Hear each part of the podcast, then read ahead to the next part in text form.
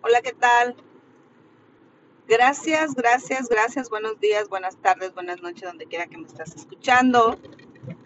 Hoy es un día que nos dan la oportunidad de agradecer, de bendecir, de expandernos.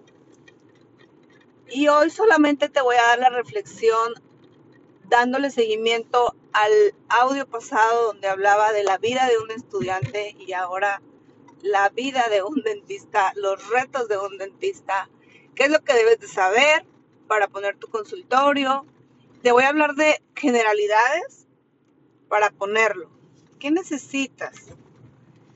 Obviamente necesitas saber todos los permisos que se requieren ante lo que es salubridad, estar dada de alta en el SAT o dado de alta en el SAT, eh, anuncios, eh, permisos de la publicidad que vas a dar, un, un, plan trazado. Es importante que tengas un plan trazado con objetivos para que vayas por esas metas y que no solamente abras el consultorio y esperes a que lleguen solitos los pacientes, porque no, no va a pasar. Puede que pase que lleguen los vecinos, tu familia, los conocidos más cercanos, pero hasta ahí.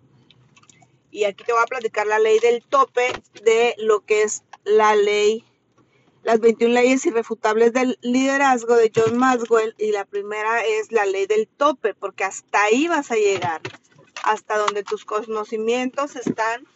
No vas a ir más allá de lo que ya sabes hoy. Así es que es importante que estudies cómo es la administración del consultorio, como te decía, tener una meta, haz tu misión, visión y valores, porque en base a eso va a ser todo el trabajo de tu consultorio o de tu clínica. El saber lo que es un eh, organigrama para que tú ya en tu consultorio, por muy chiquito que sea, debe de existir un organigrama, debe de existir un departamento de recursos humanos, administración, eh, obviamente la parte de muchas personas hacen dos en uno, lo que sería director y gerente, pero dependiendo tu visión, así mismo vas a hacer ese organigrama.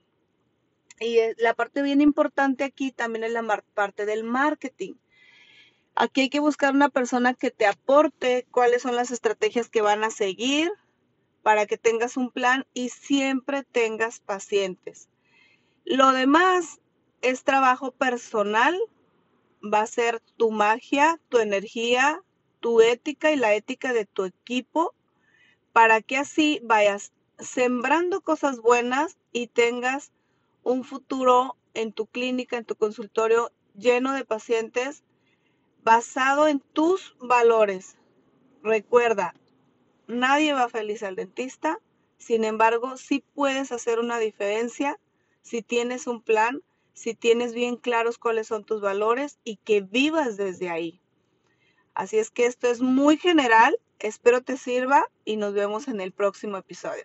Bendiciones.